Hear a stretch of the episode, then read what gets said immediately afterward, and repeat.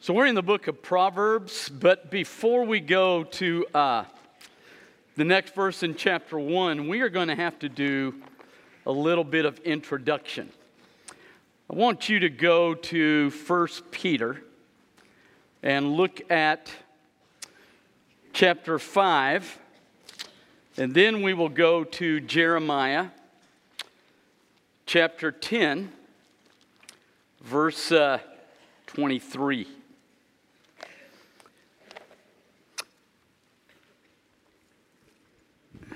There are three time frames for this world.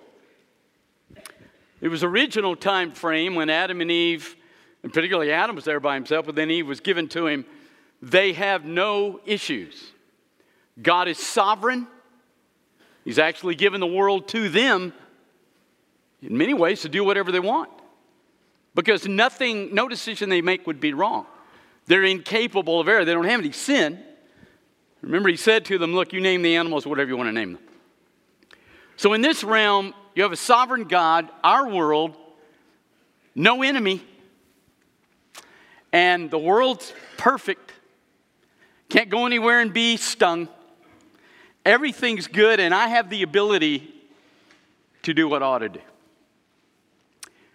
When Jesus comes back and he reworks everything, it will be just like that again.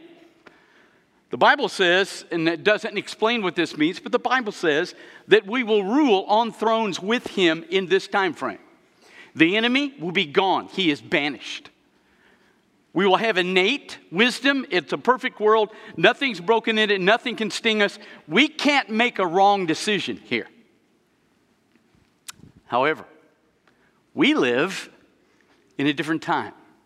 We live in between these two times where God is still sovereign. But when Adam and Eve did what they did, they deeded this world over to Satan. Jesus said, The ruler of this world comes, and I have no part with him. So there he, he is in control of this world under the sovereignty of God, so that one day he won't be. But this is his world. It's a world that's broken stings us, it cuts us, it hurts us. And then we have two problems in addition to that. 1 Peter 5, verse 8 Be sober minded, be watchful. Your adversary, the devil, prowls around like a roaring lion seeking someone to devour.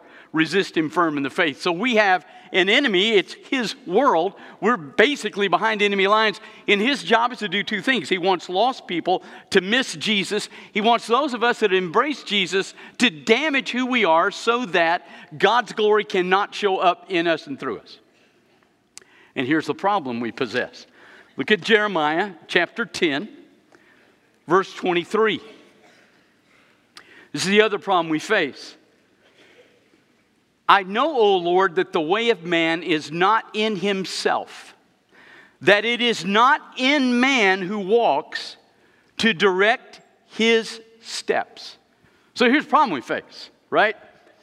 It's the enemy's world, it's broken, he's after us, and we are not smart enough to know what to do. We do not have the ability to make the right decisions in this world, and so we face his onslaught, a broken world, and we don't know what to do. So, go to the book of Proverbs, chapter 1, verse 8. So, because of that, here's what Solomon says. Now, I want you to listen. Listen to what he says. Hear, my son, your father's instruction, and forsake not your mother's teaching, for they are a graceful garland for your head and pendants for your neck. Now, listen to this.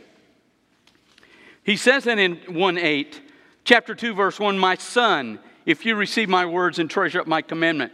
Chapter 3, verse 1, My son, do not forget my teaching, let your heart keep my commandments. 21 of chapter 3, My son, don't lose sight of these. Chapter 4, Hear, O sons of fathers' instruction Chapter 14, hear my son, accept my words. Chapter 5, my son, be attentive to my wisdom, incline your ear to my understanding. Chapter 6, my son, if you put up on and on and on, particularly in the first part of Proverbs, he is begging his son Rehoboam, don't discount the truth of God in your life. Don't back away. Why does he say that? Because he backed away. You stay in Proverbs, listen to this. 1 Kings 11.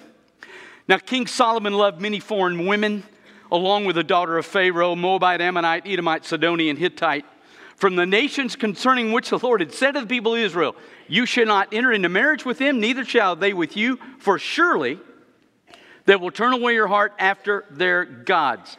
Solomon clung to these in loves, and his wives turned away his heart. And the Lord was angry with Solomon because his heart had turned away. And therefore the Lord said to Solomon, Since this has been your practice, you have not kept my covenant and my statutes that I commanded you, I will tear the kingdom from you and will give it to your servant. Solomon was wrecked because he failed to take the wisdom employ it in his life. And as a result of that, he is practically begging his son, please don't do what I did.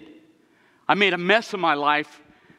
I didn't trust the Father. I didn't embrace that wisdom. So over and over and over, it's almost in Proverbs this frantic begging of his son, please don't discount who God is in your walk. Now, you say, well, what is the Father's instruction. Where is it? It's here. This is it. It's what Paul said to Timothy when he said, Take the teaching and give it to the church. This is it. This book is what you need because you don't have the ability. This book is the teaching. You need to be able to walk in this world with God's wisdom when your own won't work. This is it. He tells his son, Don't forsake it. That's the deal today. More and more, I hear people forsaking this book. It's, and I hear the stuff. It's the same old line I had when I was in college from my Baptist professor. Number one, I hear, you know, it's open to so many interpretations. Oh, oh come on. Now, there's maybe 5% of it that's difficult. 95% is not open to any interpretation. Let me show you. For God loved the world so much that he gave his only son that whoever believes in him might not perish but have everlasting life. Let me interpret that for you. God likes us, didn't want to lose us, gave his son so he can keep us. Is that pretty close? When the Bible says in marriage the bed is undefiled, so that physical intimacy is limited to a covenant and I can't go outside of that covenant to enjoy physical intimacy, is that really open to interpretation? When somebody mistreats you at work and they despitefully use you and they just absolutely wreck you, Jesus said, Pray for those that despitefully use you and persecute you. What are you supposed to do? Pray for them. Doesn't mean pray for them to die. And there may be a little interpretation there. But I'm just assuming we're smart enough to know that's probably not what he meant. So it's really not open to interpretation. It's really clear. The problem is adults. You have a problem interpreting the Bible, give it to your kid. They'll help you. Elton Trueblood wrote a book in the 60s. He was a philosophy professor, and he wrote a book called The Humor of Christ. And the reason he wrote the book is he was teaching his five year old son one day and he was reading them passage about where Jesus said, Look, you got a speck in your eye and your buddy's got a, I mean, you got a log in your eye and your buddy's got a speck and you worry about a speck, you worry about your log. And his five year old son started laughing. And Elton got furious and he said, How in the world can you laugh at the Word of God? And he said, You know, Dad, it's really funny. I got a beam in mine and I'm worried about a speck in my buddy's. That's funny. And it is funny. But adults, we just don't get it. So you got a problem with interpreting the Bible, give it to your kid, you'll be fine. Because they can understand it. because they take it for what it says. So, number one, it's not really open interpretation. Well, it's got a lot of errors. You know, I had a guy tell me that more than once, and I always have the same response. Had this guy tell me, he said, Look, the Bible's full of errors. I said, I said, I understand, it's got a ton. Give me one. Well, it has a lot. No, no, no, I'm good. I know it's got hundreds. So just give me one error. Just one. That's all I want. Just give me one. Well, now, now the Bible, give me one. You can't. There are no errors in this book. Matter of fact, it's amazing how it's always confirmed by archaeology. Anybody know the city, the only city, when Joshua entered the land that they burned, the only Canaanite city? My wife can't answer this. Does anybody know what that city is? Anybody? Hazor, one of the Israel travelers. Was that Arana? Who? Oh, yeah, I forgot you went. Okay. and you went twice. My memory is so good. So, you go to Israel, and sure enough, they have unearthed and excavated. You can see the burn line on the city all the way around the wall. There are no errors in this book. You say, well, come on, men wrote it, it's not supernatural. You got to be kidding me.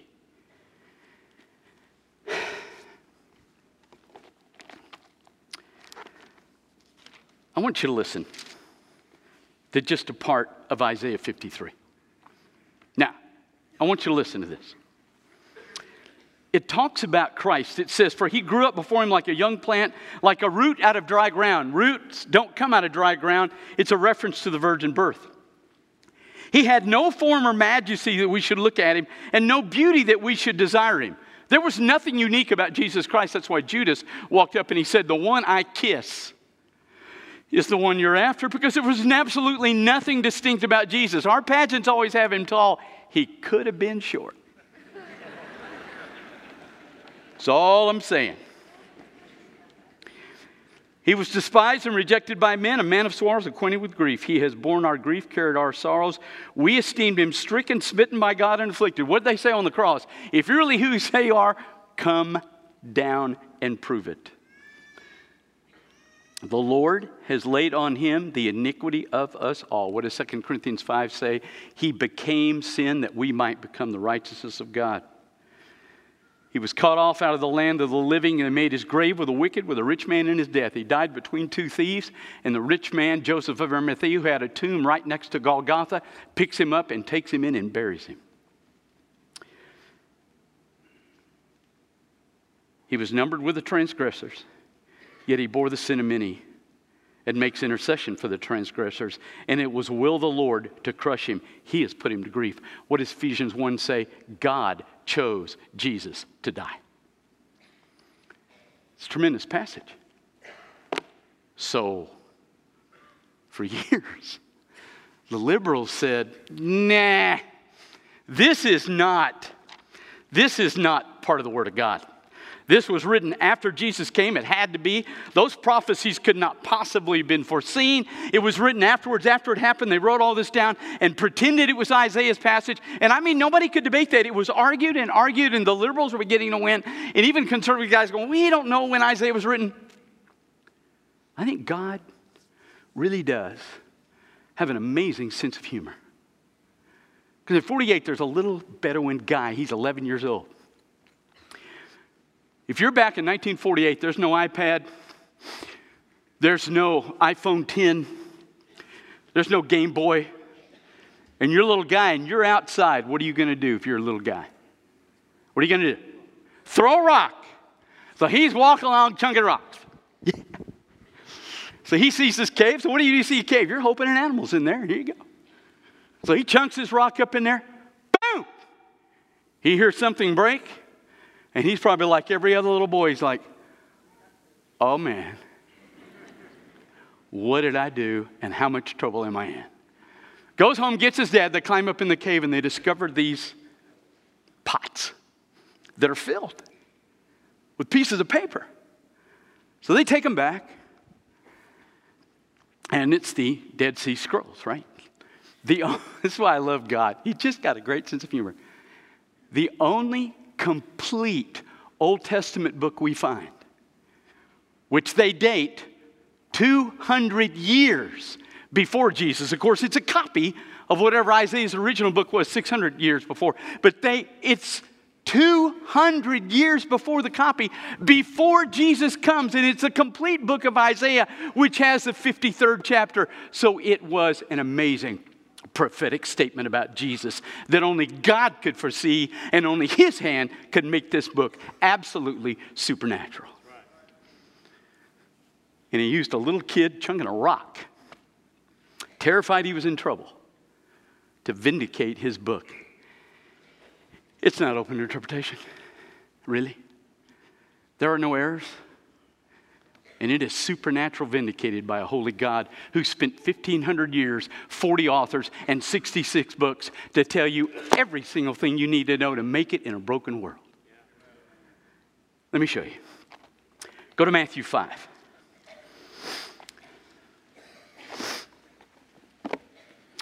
Look in verse 27. Matthew 5 27.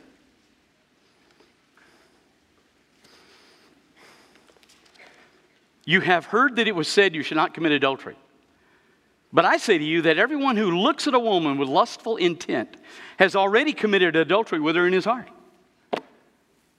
Now, if you're married, the enemy is going to do everything he can as a man to wreck your home.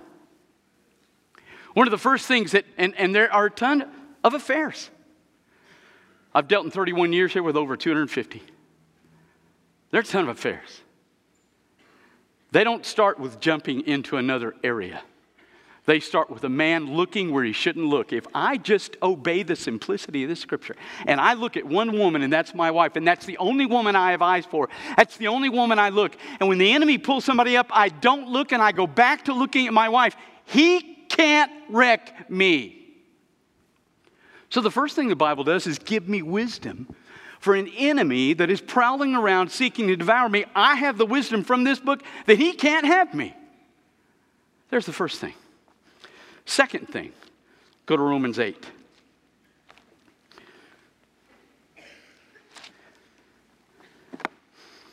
Twenty-six. Two verses before the Baptist verse, Romans 8 26.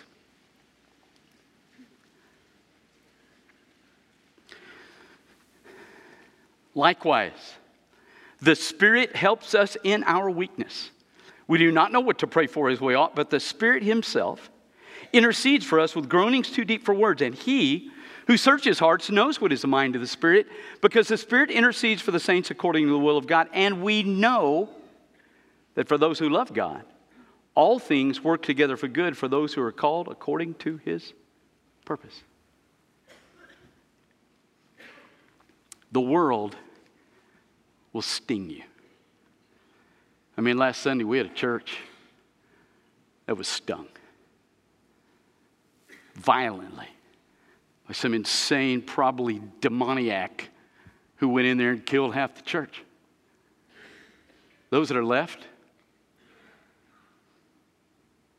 how do they deal with a world that just stung them? This I guarantee you they're having trouble praying. They're having trouble putting his foot forward, particularly the pastor, who's not there when his 14 year old daughter dies. Not only that, but he's not only got that grief, he's got to pastor those and do those services for those people. How do you walk forward when the world stings you that badly? Because the Bible says that even when you can't pray, the Holy Spirit in you does pray, and somehow, no matter how bad you're stung, God will work it out for your good in some way. That is what you have.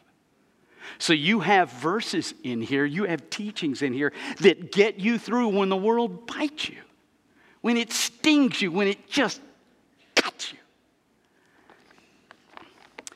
And then you have the third thing. Look in John 15. Jesus is talking on the way to Gethsemane. Listen to what he says.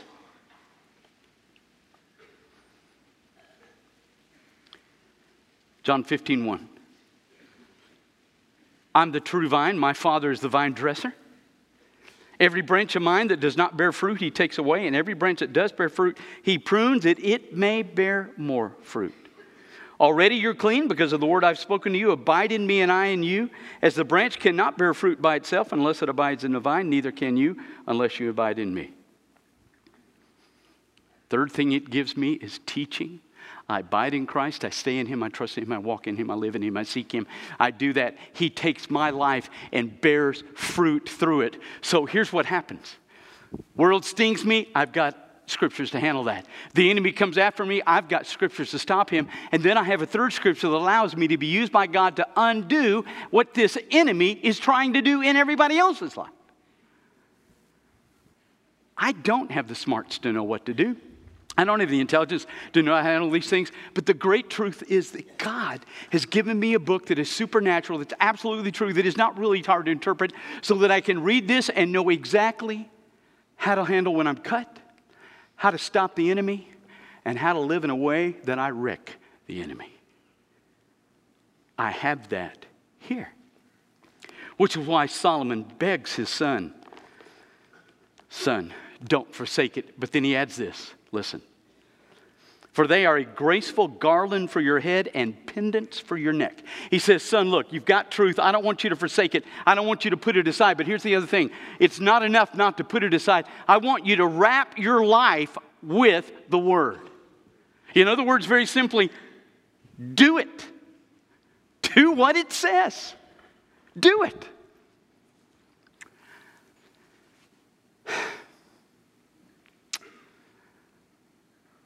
Not going to ask you to raise your hands.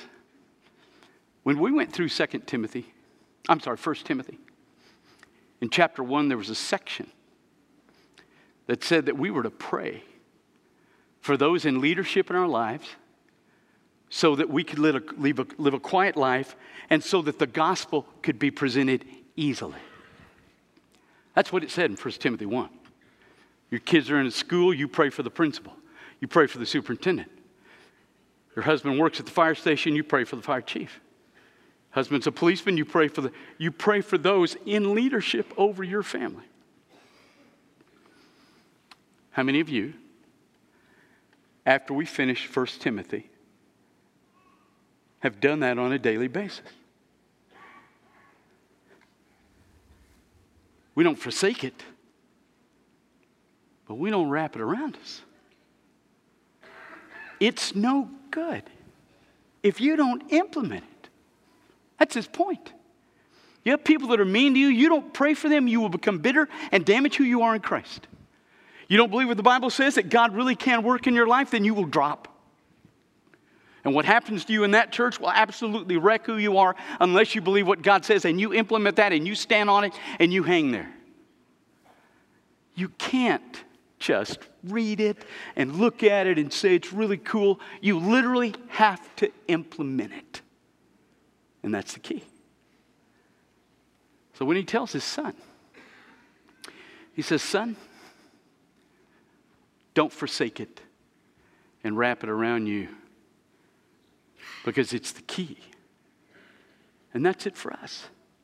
We're going to see a lot of wisdom in this book on what we face in our life going to talk about friendships, money, marriage, forgiveness. It's going to talk about a lot of things in this book. We got to do two things. We got to accept it as God's sovereign word, and we got to pull it into our life. I had an email a while back. I called the mom and said, Can I? It was about her daughter, and I said, Can I share this email in church? She said, Sure. And I said, Well, ask your daughter, who's 12, if that's okay, and she said, Sure. So, I want you to listen to this email. 12 year old little girl named Isabella in our church. Our oldest, Isabella, asked one of the people I know earlier this week, What do you believe about Jesus? She followed that question with, Do you believe Jesus is the Son of God? And when I expressed how proud I was of her for being bold, she responded, Pastor Chris told us we needed to be asking these questions and to be bold about it. We got a 12 year old girl who decided this is legit, it's real, And I think I'll do what it says. It's going to be fun to see who and what she becomes. Let's pray. Father, thank you for your word. It's clarity, it's power, its ability to affect who we are. Lock us down under it in two ways. Father, let us not disbelieve it. And then once we believe it, let us pull it into our life. So he can't have us, the world can't conquer us, and we can die being every single thing you want us to be. Honor all of that. And thank you for the truth of your word and the power to carry it out in the Holy Spirit you placed in us. In Jesus Christ's name. With your heads bowed and your eyes closed. You never met Christ? Today's a great day to do that. God's calling you to be a part of this fellowship. We're going to ask you to respond to the Holy Spirit as He speaks to you. And if you just need to come here and kneel and pray, you don't want to pray with the staff, we're fine. If you want us to pray with you, we're here. So as the Holy Spirit speaks to you this morning, you come.